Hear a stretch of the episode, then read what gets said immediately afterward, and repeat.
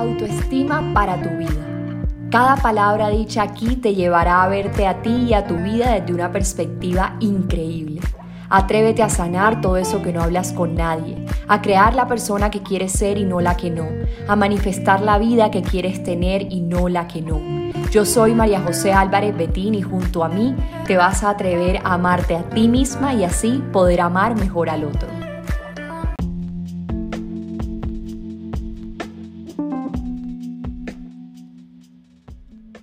Buenas, buenas y te doy la feliz bienvenida a un episodio más de Autoestima para tu vida. Qué emoción saludarte en este día. Este es un episodio maravilloso y que se me vino de un momento a otro. Yo dije de qué va a ser el episodio de esta semana. Y bueno, me vinieron muchos temas, pero siempre pienso en cosas que sé que la mayoría de mi comunidad me pide que hable. La mayoría de, comunidad de mi comunidad son mujeres entonces siempre me están diciendo, Majo, ¿por qué mi pareja hace esto? ¿Por qué hace lo otro? Como unas ganas de entender a los hombres, hablando de relaciones heterosexuales, que creo que es bonito hoy tratar y sacar este tema a colación. Entonces es más o menos responder a preguntas como ¿por qué los hombres se alejan? ¿Por qué se van con los amigos? ¿Por qué son infieles? ¿Por qué no me responde rápido? ¿Por qué no me llama? ¿Por qué no me devuelve la llamada? ¿Por qué hace esta cosa o hace otra? ¿Por qué esto y lo otro? Siempre como una queja constante y la mayoría de las personas y de las mujeres más que todo cuando entramos en una relación entramos con la idea de que somos la prioridad de la otra persona, entramos con la idea y nos han educado con la idea de que la otra persona tiene que actuar como nosotros actuamos porque si no, mejor dicho, se acaba el mundo y bueno, qué horror y además entramos como con una actitud de estar constantemente, digamos, analizando a la pareja, evaluando a la pareja. Y esto te lo voy a ejemplificar con una amistad que yo tuve hace unos años. Yo tenía una amiga que no teníamos como el mismo círculo social, pero yo la quería mucho, ella me quería mucho, pues yo creía que la quería pero lo que veo es como que era como una dependencia emocional así, también eso pasa en las amistades, sí, también hay amistades tóxicas, familiares tóxicos, etcétera, lo sabemos, no es culpa de ellos ni tampoco nuestra, es responsabilidad mutua y reconocerlo para cambiarlo es lo que hay que hacer. Pero entonces, ¿qué pasaba con esa amistad? Que yo constantemente era como analizada y juzgada. Esta persona me decía, no, hiciste tal cosa, no me llamaste en tal segundo, entonces qué horror, eres una mala amiga no llamaste a mi abuelo, a mí, no me llamaste cuando mi abuelo se murió, eres una mala amiga. No hiciste esto, tal cosa, eres una mala amiga. No, qué horror, tal cosa. Entonces siempre era como una necesidad de que yo estuviera validando nuestra amistad. Un ejemplo. Entonces eso no solo pasa en las amistades y bueno, si de alguna manera tuve esa amistad es porque en ese momento me sentía merecedora de eso y, y lo acepté por un tiempo, pero ya Luego darle luz hizo que me alejara y está bien, hace parte de la vida, gracias a esa experiencia, y la puedo contar, fue una maestra en mi vida, todo bien. Pero entonces, ¿cómo trasladamos este ejemplo a las relaciones de pareja? A que muchísimas veces las mujeres estamos todo el tiempo analizando a nuestra pareja. Si hizo esto bien, si no hizo esto no, si hizo esto es un buen novio, un buen esposo, si no, no. Entonces siempre el hombre está como a la espera de nuestra crítica, de nuestro, de nuestro juicio.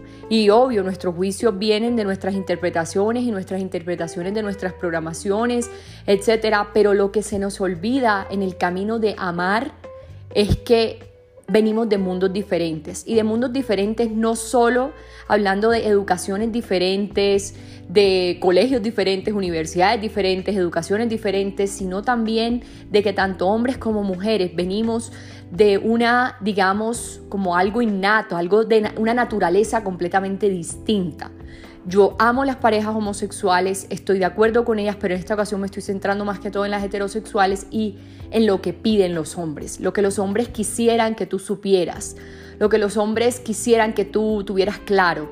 Pero entonces muchas veces, y hablo más como mujer, se nos olvida que los hombres vienen de, un, de una naturaleza completamente distinta a la nuestra, tienen hormonas diferentes, la química es diferente, claro, la composición del cuerpo.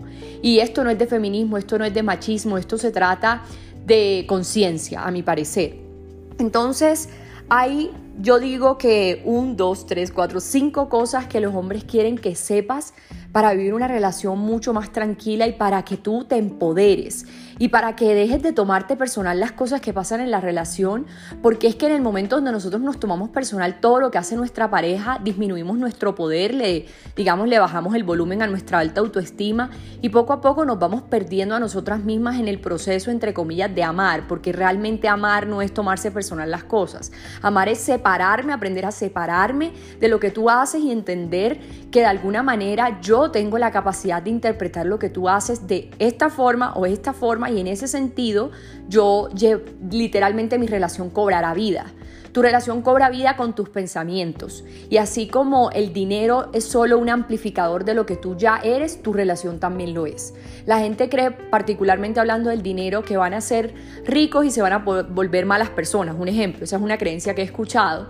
Y la realidad es que tú no te vas a volver una mala persona porque tienes dinero, no, tú te vas a volver una mala persona porque eres una mala persona, pero el dinero simplemente amplifica lo que ya hay dentro de ti. Lo mismo una relación de pareja.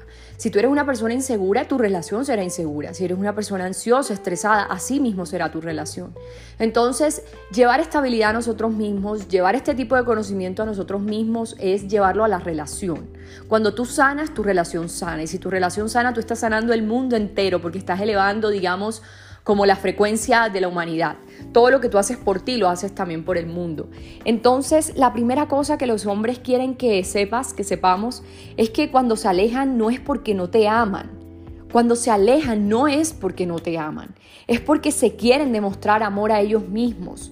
Sí, hay de pronto casos, no, ya no está interesado, ya no está interesada, pero independientemente de la razón, no hay por qué llevarlo a una dirección de disminuirte a ti como persona. Yo creo que en el camino de tener una buena relación de pareja, una buena relación con hijos, con familia, con todo el mundo, creo que es importante aprender a quitarnos el protagonismo.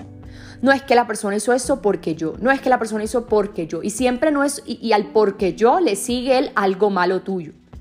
Entonces, cada vez que una persona se aleja, y en mis cursos y talleres acostumbro a poner este ejemplo de una persona, digamos una amiga mía, se fue a Nueva York y estaba en Tinder y le escribe a un hombre empresario, exitoso, famoso, millonario, le dice, me encantaría invitarte a salir, me encantaría vernos, bueno, la invita como a un sitio espectacular en Nueva York, se quedan en ver, ella lo está esperando y el hombre la ve y apenas la ve le dice, ay, lo siento, no, era no eras lo que yo esperaba y se va. Entonces, siempre le digo a la gente que esa amiga mía llama a una persona y le dice, hola, mira, me pasó esto, llorando, este tipo se fue. Y el amigo le empieza a decir, claro, pero es que tú, ¿cómo no se va a ir si es que tú no eres suficiente para él que es millonario y famoso? ¿Cómo no se va a ir ese tipo si tú no eres tan bonita como en fotos? Si tus piernas son así, si tu personalidad es así el amigo le empieza a dar duro a ella. Y yo siempre le digo a la gente en mis cursos y talleres, cuando cuento este ejemplo, les pregunto qué piensan de ese amigo, de todo lo que le dijo a ella en esa situación. Y la gente por lo general me dice, no, pues que es un mal amigo. ¿Cómo le va a decir eso en ese momento donde ella tan mal está? Y ahí yo paro a la gente y les pregunto, ¿qué pasa si yo te digo que ese amigo es esa misma mente de esa mujer diciéndose esas cosas a sí misma? Y todos quedan en silencio. Porque claro, nuestra mejor amiga, que es nuestra mente, es la primera que nos acribilla. Porque sí, desde tiempos inmemorables venimos para, estamos enfocándonos por naturaleza humana más en lo negativo que en lo positivo, pero ya eso está cambiando. Entonces, lo que sucede cuando una persona se aleja de nosotros es que enseguida buscamos qué es lo malo nuestro, qué es lo malo de nuestro exterior, en nuestro interior. Y la realidad es que no hay nada malo en ti. Si un hombre se aleja por lo general, y lo vemos en el libro de Los hombres son de Marte y las mujeres son de Venus de John Gray, es que los hombres no están acostumbrados como nosotras a contar sus problemas, sus crisis, sus debilidades. Para ellos, digamos, fortalecerse tienen que entrar en una cueva con ellos mismos, con sus situaciones, y una vez la resuelven ya pueden salir de la cueva y darte más amor porque ya se dieron a sí mismos.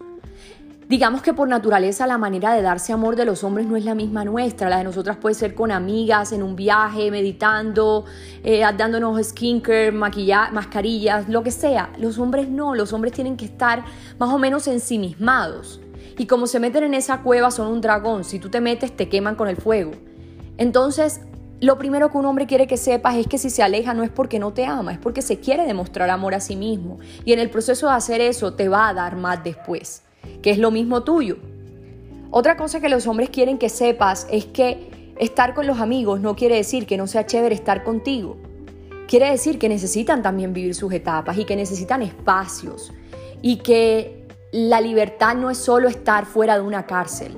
La libertad es saber estar dentro tuyo con buenos pensamientos, ser libre de pensar lo que te hace bien, ser libre de hacer lo que te hace bien. Si tú estás en una relación de pareja creyendo que el otro no puede hacer esto o lo otro, estás quitando libertad. Y cuando se quita libertad a largo plazo, se pierde la personalidad. Y eso debilita y eso hace que la persona abandone, se vaya. Y sé que no es fácil, sé que no es fácil.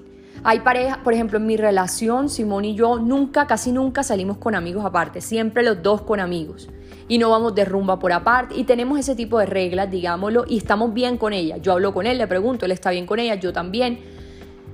Pero sí creo que es importante encontrar cuáles son las formas de libertad en pareja, cuál es, qué es lo que te hace a ti sentirte libre, con espacio. Por ejemplo, para mí, este espacio, quedarme solo un rato. Ahora mismo estoy sola en mi casa, mi perra salió con Rosy, que es la señora que trabaja y vive con nosotros, que nos ayuda en todo lo de la casa. Yo tengo esa ayuda, gracias a Dios. Entonces, ahora mismo estoy sola, Simón está en su trabajo. Este es un espacio para mí de libertad. No, no, necesito estar con ninguna amiga, pero esto para mí es libertad y si yo lo tengo, yo puedo dar más en la relación. Los hombres necesitan su libertad con los amigos, trabajando, demostrándose poder a sí mismos. Pero entonces tampoco te vas a tomar personal si la persona quiere hacer otras cosas. Sí, no es fácil, pero te puedes acostumbrar a darle una nueva perspectiva. La tercera cosa que los hombres quieren que sepas es que cuando no te responden o no te llaman, no es porque te olvidaron o no seas interesante. Es porque los hombres por lo general se pueden concentrar en una cosa y ellos tienen también su oficio. Aquí voy a recordar algo y es que al principio de las relaciones por lo general los hombres están muy, muy ahí. Y digamos, se generan ciertos push-ups de dopamina como cada mensaje que te envían, cada detalle que te mandan, cada llamada que te hacen, porque son muchos, muchos, muchos, son como dopamina que, que sale de ti, blue, blue, blue. Y de un momento a otro, cuando ya te conquistaron, ya se disminuyen esos, esos blue, blue, blue de dopamina y tú crees que es porque ya no te aman o ya se alejaron y no, es porque ya te conquistaron y la persona tiene que, digamos, seguir conquistando las demás áreas de su vida, su trabajo, su poder, su dinero y los hombres, más que todos con mucha energía masculina, son así. Entonces, si no te responde un mensaje, si no te llama, no es porque no seas interesante, no es porque haya malo en ti, no es porque algo malo en ti, no es porque no te ama. Es porque a diferencia de nosotras que muchas podemos concentrarnos en miles de cosas al mismo tiempo, ellos pueden hacer una cosa bien a la vez. Pueden hacer muchas, sí, pero su cerebro funciona distinto al nuestro en muchas cosas y, también eso depende de, de cómo están cableados desde su infancia. La cuarta cosa que los hombres quieren que sepas es que no son los encargados de tu felicidad, si mucho pueden con la de ellos. Algo que he visto a lo largo de mi vida en las relaciones de pareja y, y en los hombres, que yo me dedico mucho a analizar a los hombres, porque soy, y a los seres humanos en general, yo soy una maravillada, por decirlo así, con, con el desarrollo humano, con el crecimiento personal. Entonces los hombres dirán, oye, yo no puedo con tu felicidad, si a veces no puedo con la mía. Por ejemplo, muchas veces yo le digo a Simón lo que, cómo me siento, y él me dice, es que siento que nada de lo que hago es suficiente. yo le digo, pero es que nada de lo que haces es suficiente ni es insuficiente porque finalmente la única persona para la que todo debe ser suficiente es para mí y esa suficiencia no depende de ti. Suena como un trabalenguas, pero lo que le, siempre le digo es mi felicidad depende de mí, no de ti. Los hombres creen, o sea, ellos no son los encargados de la felicidad nuestra, pero ellos creen que sí por nuestras acciones. Hay que dejarles claro, si me ves triste no es por ti, es por mí y yo lo resuelvo. Y tú no lo tienes que resolver, porque entrar a que tú me resuelvas mi emoción sería manipulación emocional. Y la realidad es que la misma gente no puede con sus propias emociones, entonces ¿por qué se las voy a trasladar yo? Y lo último que los hombres quieren que sepas es que también tienen vacíos. Hay hombres que hacen 200.000 cosas por la relación y también vienen con vacíos y conflictos internos. Ellos pueden dar todo su amor, pero también llega un momento donde se cansan, así como nosotras. Entonces es el momento para escoger bien las batallas tuyas, para ceder, para amar de verdad, para darte más, generar libertad, dejar de tomarte personal las cosas que pasan no solo con tu pareja, sino con todo en tu vida, alrededor, en tu trabajo, en todo, y empezar a vivir relaciones más conscientes, empezar a vivir una vida mucho más amorosa. Te mando un gran abrazo y nos vemos en el próximo episodio.